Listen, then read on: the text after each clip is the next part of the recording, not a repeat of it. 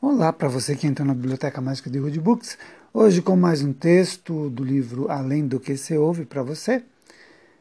E o nome do texto hoje é Semear.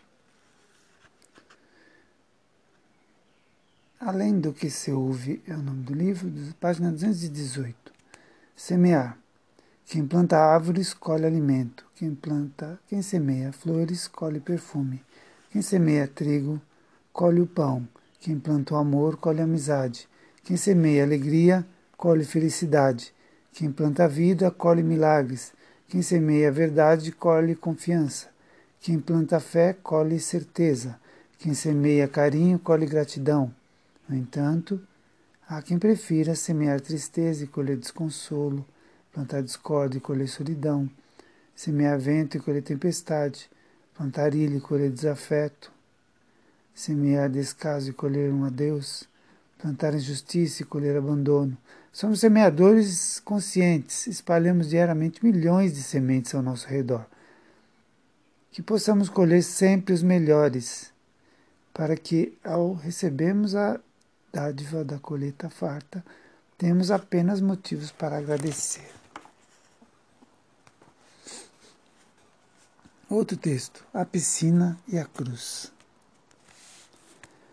Muitos de nós às vezes pensamos que nunca tivemos experiências dignas de serem testemunhadas. Às vezes ouvimos falar de um milagre ou de uma bênção que uma pessoa recebeu e pensamos: será que nunca vai acontecer comigo? Porém, no dia a dia acontecem inúmeros pequenos milagres, coisas aos nossos olhos que são tão pequenas que praticamente passam despercebidas. Mas, em uma reflexão mais cuidadosa, revela-se um pequeno milagre. A vida está cheia desses acontecimentos, pequenos tropeços que o fazem parar e ver que por pouco você se machucaria ou seria atropelado. Uma sombra que chama sua atenção, dá asas à sua imaginação. Um amigo ia toda quinta-feira à noite a uma piscina coberta. Sempre via ali um homem que lhe chamava a atenção. Ele tinha o costume de correr até a água e molhar o dedão do pé. Depois subia no trampolim mais alto. Com um esplêndido salto, mergulhava na água. Era um excelente nadador. Não era de estranhar, pois, que meu amigo ficasse intrigado com esse costume de molhar o dedão antes de saltar na água. Um dia, ele tomou coragem e perguntou a razão daquele hábito. O homem sorriu e respondeu: Eu tenho motivo para fazer isso. Há alguns anos eu era professor de natação em um grupo de homens. Meu trabalho era ensiná-los a nadar e a saltar de trampolim. Certa noite não conseguia dormir e fui à piscina para nadar um pouco. Sendo professor de natação, eu tinha uma chave para entrar no clube. Não acendi a luz porque conhecia bem o lugar. A luz da lua brilhava através do teto de vidro. Quando eu estava sob o trampolim, vi minha sombra na parede em frente, com os braços abertos. Minha silhueta formava uma magnífica luz. Em vez de saltar, fiquei ali parado, contemplando aquela imagem. O professor de natação continuou. Naquele momento pensei na cruz de Cristo e em seu significado. Eu não era um cristão, mas quando criança aprendi um cântico cujas palavras me vieram à mente e me fizeram recordar que Jesus tinha morrido para nos salvar por meio de um precioso sangue, do seu precioso sangue. Não sei quanto tempo fiquei parado sobre o trampolim, mas os braços estendidos nem com os braços estendidos, nem compreendendo por que não pulei na água. Finalmente voltei, desci do trampolim e fui até a escada para mergulhar na água. Desci a escada e meus pés tocaram o piso duro e liso. Na noite anterior haviam esvaziado a piscina e eu não tinha percebido. Após uma longa pausa, ele continuou.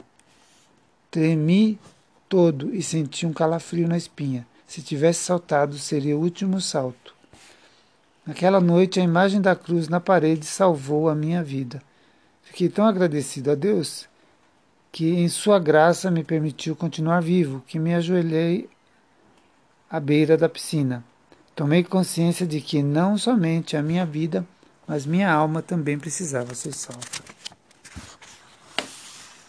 Para que isso acontecesse, foi necessário outra cruz, aquela na qual Jesus morreu para nos salvar. Ele me salvou quando confessei os meus pecados e me entreguei a Ele. Naquela noite fui salvo duas vezes. Agora tenho um corpo sadio, porém o mais importante é que sou eternamente salvo. Talvez agora você compreenda por que molho o dedão antes de entrar na água, antes de saltar na água. Às vezes os milagres acontecem em nossas vidas, mas não como nós esperávamos. Deus tem uma forma maravilhosa de agir. Ele não faz barulho, não chama atenção, mas nem por isso torna-se ineficiente. Outro texto: As estrelas e os cometas. Existem pessoas e estrelas e pessoas cometas. Os cometas passam, apenas são lembrados ah, pelas lutas que passam e retornam. As estrelas permanecem. Assim,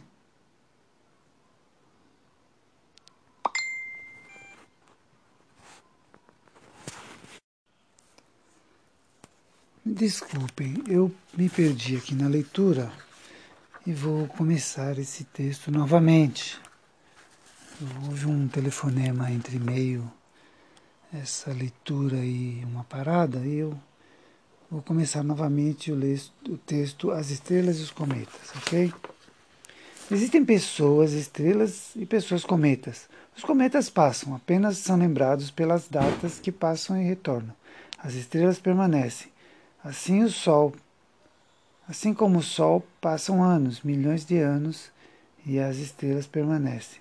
Há muita gente cometa, gente que passa pela nossa vida apenas por instantes, gente que não prende ninguém e a ninguém se prende, gente sem amigos, gente que passa pela vida sem iluminar, sem aquecer, sem marcar presença. Importante é ser estrela, estar junto, ser luz, calor, ser vida. Amigo é estrela. Podem passar anos, podem surgir distâncias, mas a marca fica no coração. O coração não quer enamorar-se de cometas, aqueles que apenas atraem seres olhares passageiros. Ser cometa é ser companheiro por instantes, explorar os sentimentos humanos e aproveitar das pessoas e das situações. Solidão é o resultado de uma vida cometa. Ninguém fica, todos passam. Há necessidade de se criar um mundo de estrelas para podermos contar com elas, senti-las como luz e calor. Assim são os amigos, estrelas da vida da gente. São aragem nos momentos de tensão e luz nos momentos de desânimo. Ser estrela nesse mundo passageiro e cheio de pessoas, cometas, é um desafio, mas acima de tudo há uma recompensa recompensa de ter sido luz para muitos amigos, calor para muitos corações e, acima de tudo, saber que nascemos e vivemos e não somente existimos. Outro texto: O homem e a água. O rei queria casar sua filha.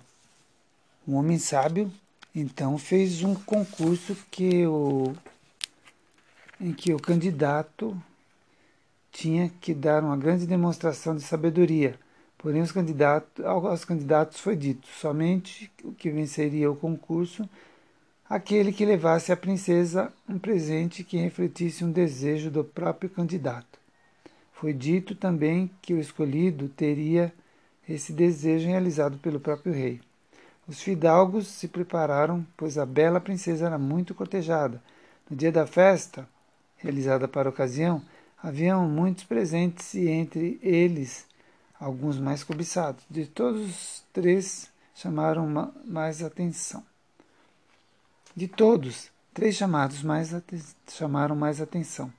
O primeiro levou um pote de ouro e disse que o seu desejo era ter dez vezes o peso da princesa em ouro. O rei então perguntou por que aquele desejo. Esse é para que não falte riqueza para sua filha, majestade. O segundo levou o mapa de suas terras e disse que seu desejo era ter todo o reino em suas mãos. O rei perguntou-lhe a razão do desejo. Quero ter todas as terras para dar muitos poderes à princesa, majestade. O terceiro entrou com um lindo e grande jarro bordado com fios de ouro, porém só continha água. E todos riram. Ele disse que o seu desejo era ser igual à água. O rei não entendeu, mas perguntou o motivo do desejo. E o jovem continuou: Majestade, a água pode ser sólida, líquida, gasosa, se adapta a qualquer superfície. Tem o maior poder de flexibilidade.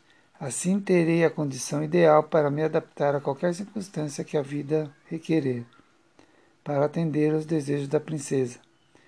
No inverno, tomarei posse de todas as terras como o gelo do continente. Teremos então muito poder. Na primavera, serei líquido para garimpar nos córregos e rios as pepitas de ouro que guardam os seus nos seus leitos. Teremos então muita riqueza. No verão serei as nuvens que regarão as plantações para alimentar os rebanhos e o nosso povo. Assim não faltará alimento no reino.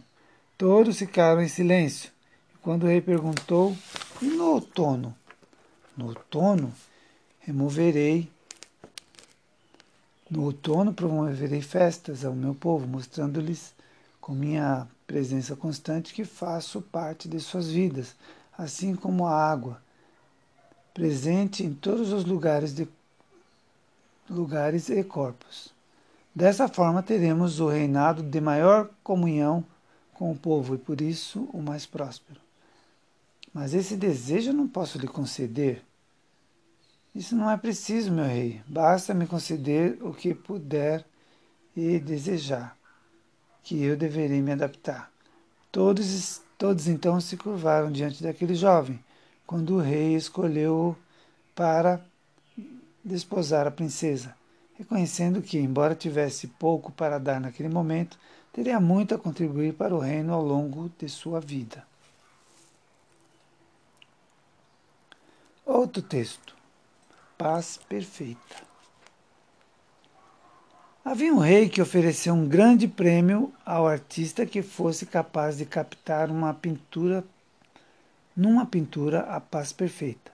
Foram muitos artistas que tentaram, o rei observou e admirou todas as pinturas, mas houve apenas duas que ele realmente gostou e teve de escolher entre ambas.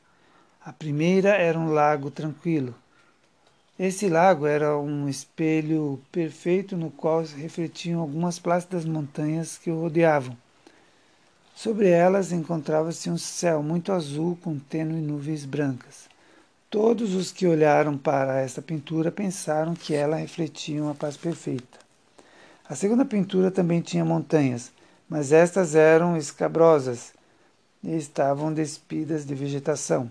Sobre elas havia um céu tempestuoso, do qual se precipitava um forte aguaceiro com faíscas e trovões. Montanha abaixo parecia retumbar uma espumosa corrente de água. Tudo isso se revelava nada pacífico. Mas quando o rei observou mais atentamente, reparou que atrás da cascata havia um arbusto crescendo de uma fenda da rocha.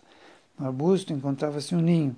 Ali, no meio do ruído da violência chamada da violenta camada de água, estava um passarinho placidamente sentado no seu ninho. Paz perfeita. O rei escolheu a segunda e explicou: Paz não significa estar num lugar sem ruído, sem problemas, sem trabalho árduo ou dor Paz significa que, apesar de se estar no meio de tudo isso, permanecemos calmos no nosso coração. Este é o verdadeiro significado da paz. Outro texto. Esse é um texto de Fernando Pessoa. Ascensão de Vasco da Gama, Sagitário. Os deuses da tormenta e os gigantes da terra Suspende de repente o ódio que sua guerra e pasmam. Suspendem de repente o ódio de, da sua guerra e pasmam.